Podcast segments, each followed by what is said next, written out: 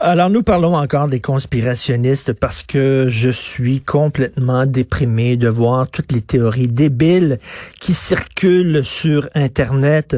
On va en parler avec Mathieu Bock, côté chroniqueur, blogueur, Journal de Montréal, Journal de Québec, animateur ici du balado Les idées mènent le monde où il interviewe euh, des intellectuels. Salut Mathieu. Bonjour. C'est quoi une conspiration? Parce qu'il y a des gens, il y a des gens qui diraient, ben oui, mais il y a, des complots qui se sont avérés qui, qui effectivement... Ben voilà, c'est, on, on, tombe tout de suite dans un étrange piège avec cette formule théorie du complot. Parce que, bon, des complots des conspirations, donc les deux termes sont à peu près interchangeables, euh, est-ce qu'il y en a? Mais évidemment, euh, il y en a au quotidien, pourrait-on dire.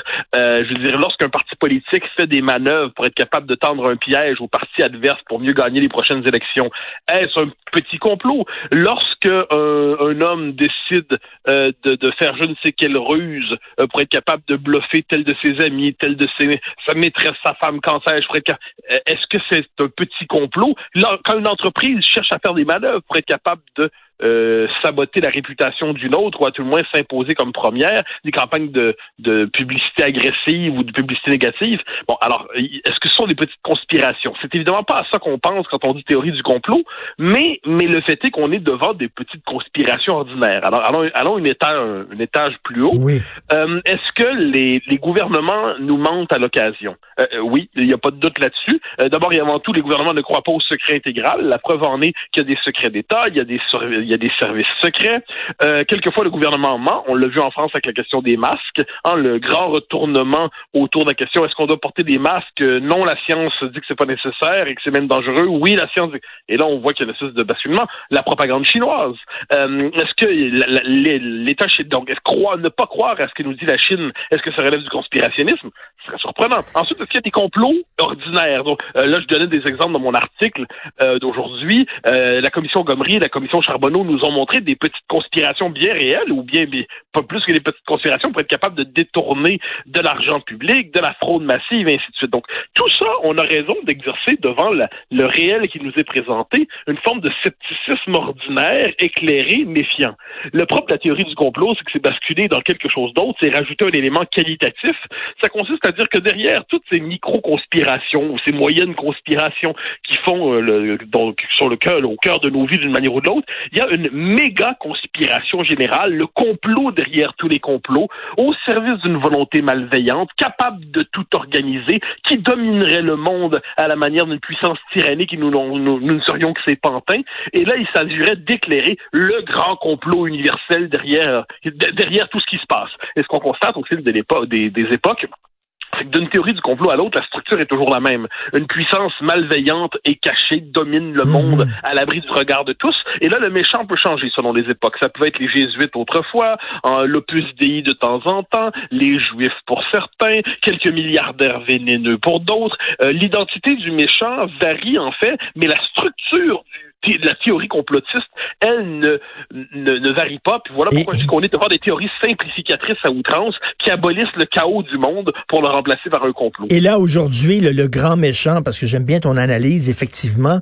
le grand méchant, c'est un peu, là, tu sais, à la George Soros, c'est-à-dire le, le grand capital qui veut profiter de la disparition des frontières pour avoir une main-d'œuvre bon marché, euh, etc., là, le, le multiculturalisme, le, le mondialisme, c'est un peu ça le méchant, là.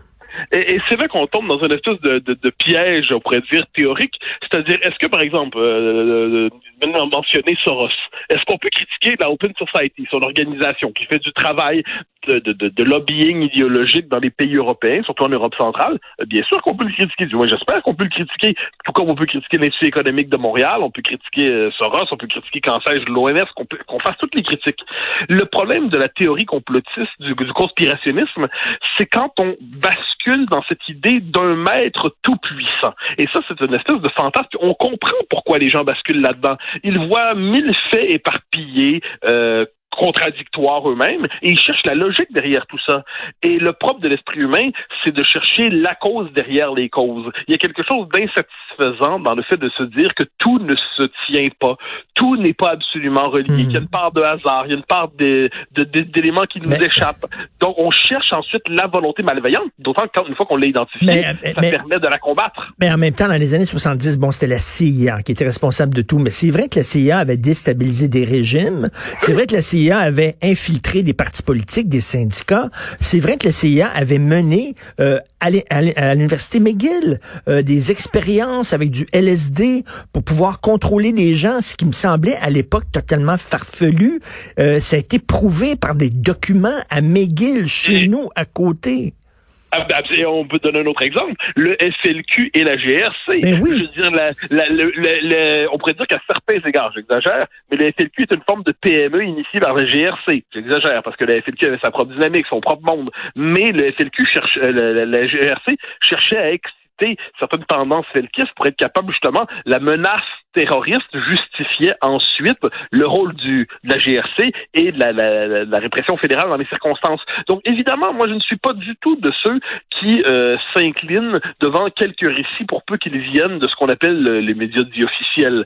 Euh, je pense qu'il y a des critiques sérieuses à faire. Dieu, j'ai consacré tout un livre à, à critiquer ce que je, ce qu'on pourrait appeler la, dans le politiquement correct une forme de, de déformation médiatique du monde. Donc je ne suis pas dans du tout dans cette espèce de d'admiration béable devant tout ce qui nous viendrait d'une institution, qu'elle soit journalistique ou étatique. Mais ce qui me mérite critique, à mon avis, c'est le fait de basculer dans cette idée, ah ah, il y a le grand méchant caché de tout ce qu'on doit découvrir. Et ensuite, il y a la psychologie qui vient avec ça, c'est la psychologie des, des illuminés, des élus, hein, de ceux qui savent. Donc là, tout le monde serait dans un immense mensonge. Et là, il y a quelques personnes qui euh, réussira à avoir les, les sources disponibles par ailleurs pour tous, manifestement. Hein. Euh, il suffirait pour dévoiler le complot de regarder quelques vidéos partout. Euh, parfait, on sait. il y a quelque chose là-dedans, une forme de paresse intellectuelle aussi là-dedans. Donc, mais oui, est-ce que la CIA existe? Bien sûr, la CIA n'est pas là non plus pour distribuer des fraises à la fin des repas. Mm. les, les, les, services de renseignement existent. Donc, tout ça est une... Donc, voilà pourquoi le, le ce qu'on appelle le conspirationnisme, le problème, c'est qu'il déforme une intuition réelle c'est-à-dire mm. il faut toujours chercher à voir derrière les discours, mais ensuite, il propose un autre grand discours absolu qui nous fait quitter le, réel, et quelquefois, ça peut aller très loin. Et c'est ça qui est triste, c'est là que ça abîme la démocratie, parce qu'on a quand même besoin minimalement d'un réel partagé, c'est-à-dire être capable d'identifier un, minimum de faits communs pour savoir de quoi on parle. Et ça me fait penser, tu sais, pourquoi on aime autant les romans policiers?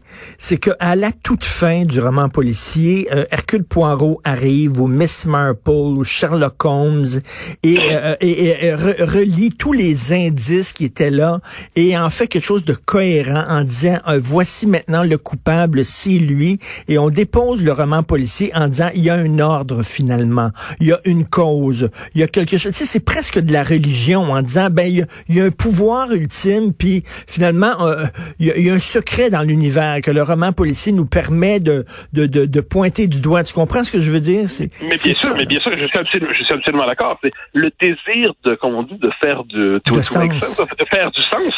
C'est normal de vouloir trouver un sens aux événements. L'homme n'est pas fait pour vivre dans un environnement absolument insensé, absurde, chaotique jusqu'à l'extrême. Euh, l'homme cherche à dégager un sens aux événements et il peut en trouver un.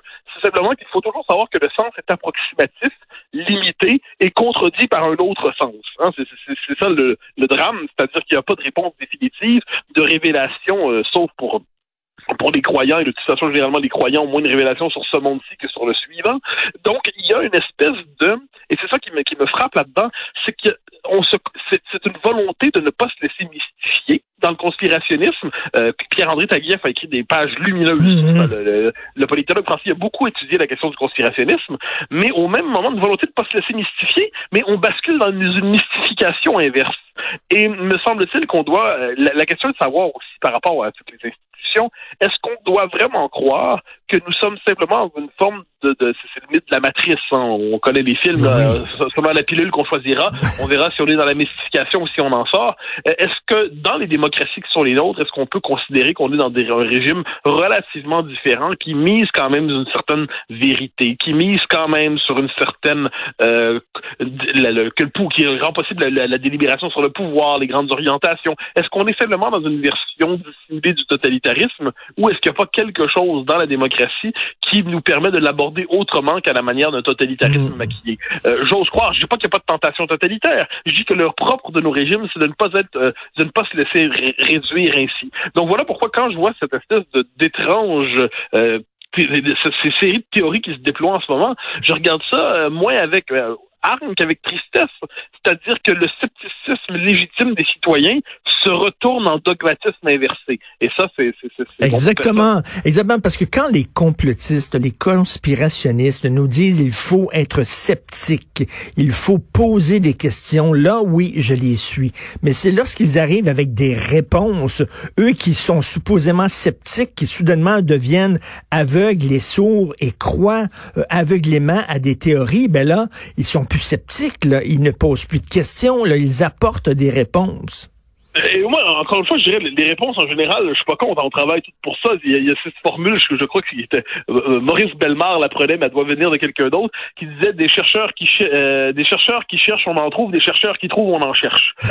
alors, alors, ça m'a toujours amusé. Moi, des réponses, je suis pas contre. Ce qui m'a toujours agacé, c'est cette idée d'une réponse unique, majusculaire, définitive et incontestable. Euh, ça, ça c'est autrement dit une réponse qui ne soit pas une réponse provisoire, argumentée, réfléchie, mais une réponse définitive et révélée. Ça, pour moi, il y a quelque chose là-dedans. La logique de la révélation, de, comme je dis, ça devrait s'appliquer aux choses religieuses c'est tout. Euh, pour le reste, euh, le monde humain dans lequel on évolue, il n'y a pas de révélation définitive. Il y a, de même dans le rapport à la science. La science, c'est pas la science a dit que euh, il y a ici des enquêtes, hypothèses, recherches, contradictions, évolutions, mm. tâtonnements. Et c'est pour ça qu'en ce moment, euh, cette, ce monde alternatif dans lequel certains nous invitent à basculer, euh, ce n'est pas qu'ils ont des théories, c'est qu'ils en ont une. une, la théorie définitive, qui viendrait abolir toutes les autres. Et c'est pour ça que je pense, est-ce qu'on doit douter? On va faire la liste de l'OMS, assurément, de l'ONU, très certainement, des gouvernements, absolument, des entreprises, il n'y a pas de doute. Une fois que c'est dit. Mais douter, c'est une chose, critiquer aussi. Ensuite, cette idée de, comme je dis, de dévoiler le complot qu'on nous cache depuis l'origine du monde, la, psychologie de Da Vinci, da Vinci Code, disons ça comme ben ça. Oui, ben oui ça, c'est à ce moment-là que le désir de faire du, de, de, de, trouver du sens à ce qui nous arrive devient à ce point systématique qu'il vient annihiler la complexité du monde, le, chaos relatif du monde, les contradictions qu'il traverse pour marquer une réponse définitive qui apaise l'esprit. Et, et c'est très difficile de discuter avec ces gens-là. Ça me rappelle une phrase de Kundera qui disait, lorsque tu discutes avec un fou, il faut pour te faire entendre de ce fou, pour te faire comprendre de ce fou, que tu adoptes un langage de fou. Donc, tu deviens fou toi-même, là.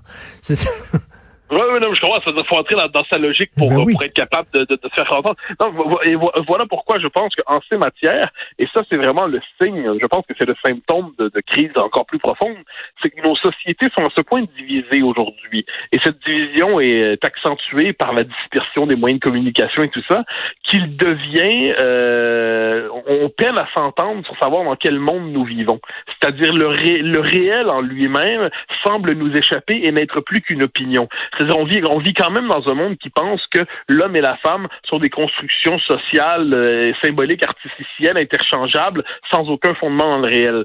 OK. Donc, si des évidences, on est dans un monde qui en viendra à douter que deux et deux font quatre. Hein. C'est la formule, euh, c'est la formule d'ailleurs de Chesterton qui disait qu'on on va vivre dans un monde si sceptique qu'on en viendra même à douter des tables de multiplication. Euh, donc, on a une forme de scepticisme. Il peut y avoir une forme de, comment dire, d'inflation et d'inflammation du scepticisme. Et, et à ce moment-là, à ce moment-là, c'est la possibilité d'un monde partagé, d'une description commune minimale de ce qui nous arrive pour ensuite l'interpréter différemment, n'est plus là. Euh, et c'est à ce moment-là, comme je dis, que on tombe dans non plus dans un scepticisme éclairé, mais dans une psychologie qui euh, qui, qui, qui, qui, est contradictoire avec l'espérance démocratique. Écoute, en terminant sur un autre sujet, je, je, ne veux pas bien sûr te faire commenter un texte que tu n'as pas lu, mais là, euh, y, a, y, a, dans la pause tantôt, il y a un ami qui m'a envoyé un, une entrevue, ok, de euh, euh, André Comte Sponville. Oui, oui, oui, sur les, les vieux suicides. Euh, oui, laissez-nous ah, laissez nous mourir comme nous voulons. Laissez-nous mourir comme nous voulons. Et il dit, euh, de toute façon, c'est surtout les vieux qui ont la COVID-19, vaut mieux mourir de ça que mourir de l'Alzheimer. Donc, on peut pas sauver tout le monde. Donc, il va falloir, à un moment donné, faire des choix. Eh bien, qu'est-ce que vous voulez, les vieux, à un moment donné, ils vont mourir. Fait que, qui meurent de ça ou qui meurent d'autre chose, c'est pas plus grave que ça. C'est assez, c'est assez percutant comme entrevue, là. Ouais, percutant est un terme généreux, moi je dirais plutôt euh, glaçant.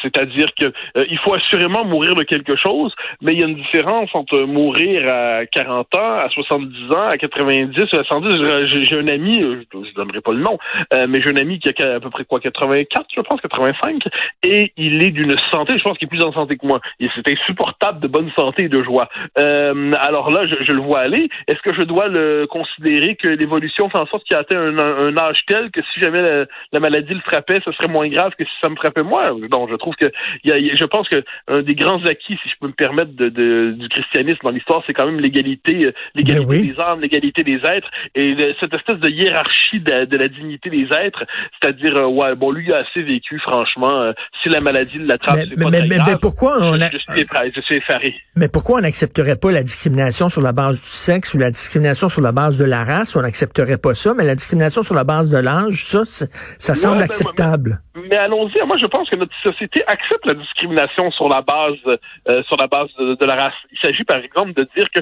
le grand méchant homme blanc, hein, la, blanchité, le grand méchant homme blanc, ça c'est permis de le dire. de même, euh, l'homme hétérosexuel de plus de 50 ans, lui, on peut le détester. C'est une catégorie socialement recommandable de, la détester. Euh, ben, de la même manière, il se peut que les, les, les, vieux, les aînés, les sages, nous dit-on désormais, il se peut que les aînés, on considère que c'est une catégorie qui, aujourd'hui, euh, il est légitime de, la, de, de, plaider, non pas pour sa disparition, mais de relativiser euh, la, la, fin qui viendra. Euh, disons que je n'entre pas du tout dans cette logique. Merci beaucoup, Mathieu. Bien sûr, j'invite les gens à lire ton excellent texte Dans la tête des conspirationnistes. Et à un moment donné, tu vas reprendre l'animation de ton balado. On est sur pause. Ah ben, je, je, la parfait. Je, je, la poursuis en ce moment. Ah. Sur, euh, grâce aux technologies nouvelles. Moi qui suis un anti-moderne convaincu, j'aime néanmoins les technologies nouvelles. Donc, je poursuis mes interviews, mais d'un écran à l'autre, et ça se passe bien. Donc, cette semaine, j'avais euh, Rachel Binat, qui est déjà passée à l'émission ben sur, euh, ton émission sur la, collapsologie, euh, qui a fait une enquête dans le magazine Marianne sur ça. La semaine prochaine, ça va être sur confinement et liberté, c'est-à-dire en la, question du traçage numérique. Et je prépare une émission aussi sur la, la pandémie à la lumière de Lovecraft, hein, le grand écrivain, donc avec un, avec un excellent invité, Laurent Gaillard. Donc, c'est les, les, les prochaines, il y en, il y en aura d'autres ensuite, mais tout se poursuit à partir de mon euh, de mon bunker, de ma forteresse, de mon appartement bibliothèque. Alors, t'es rendu moderne maintenant, bravo. Alors, on va te... mais c'est tout. Merci beaucoup. Bon confinement, Mathieu. Au grand plaisir, au revoir. Mathieu Boccoté.